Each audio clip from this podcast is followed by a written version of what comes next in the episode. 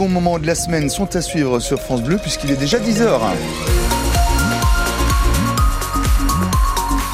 Et c'est à suivre juste après ce petit coup d'œil à ce qui fait l'info du jour en ce samedi 24 février. Léa Giraudot, bonjour. Bonjour Romain, bonjour à tous. La météo dans tout ça d'abord. Eh bien le soleil est là avec quelques nuages. Côté température, il fait 4 degrés à Lons-le-Saunier, Besançon et Vesoul. Si le ciel est bleu, l'alerte est rouge au salon de l'agriculture. Personne ne rentre, personne ne sort. Tous les accès sont fermés, même pour les exposants. L'ouverture au public qui devait être maintenue est donc finalement repoussée. Aucune heure n'a été donnée par les organisateurs. Une ouverture retardée à cause de violents heurts. Vers 8 heures ce matin, des militants de la FNSEA, des jeunes agriculteurs et de la coordination rurale ont forcé une grille et ont fait éruption dans l'enceinte du salon avec des bagarres dans les allées. Un stand de l'UE a été pris pour cible.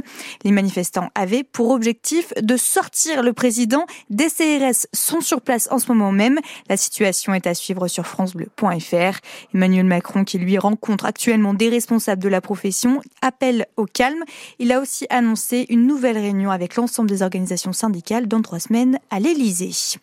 Dans le Jura, la Confédération paysanne appelle, elle, à manifester d'ici une heure à Champagnol. Le syndicat dénonce l'assouplissement des réglementations, notamment environnementales, pour satisfaire la frange la plus productiviste des agriculteurs. La voie à un procès est cette fois-ci ouverte dans l'affaire Péchier. Le juge en charge du dossier a terminé ses investigations. Frédéric Péchier, anesthésiste à Besançon, est soupçonné d'avoir empoisonné 30 patients entre 2008 et 2017.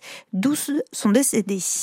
Un grave accident de bûcheronnage hier à Arcé. Un homme de 48 ans, grièvement blessé, a dû être héliporté à l'hôpital de Trévenant.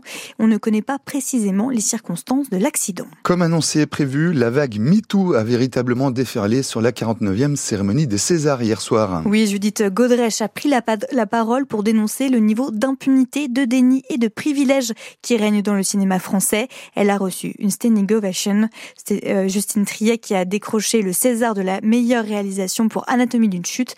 À elle dédié sa récompense à toutes les femmes. Et puis en sport, en national de football, Sochaux concède le match nul un but partout face à Martigues. Le résumé de cette rencontre est à retrouver sur francebleu.fr Besançon. Les jaunes et bleus sont sixième. Prochain rendez-vous pour eux mardi face à Orléans pour jouer l'un de leurs deux matchs en retard.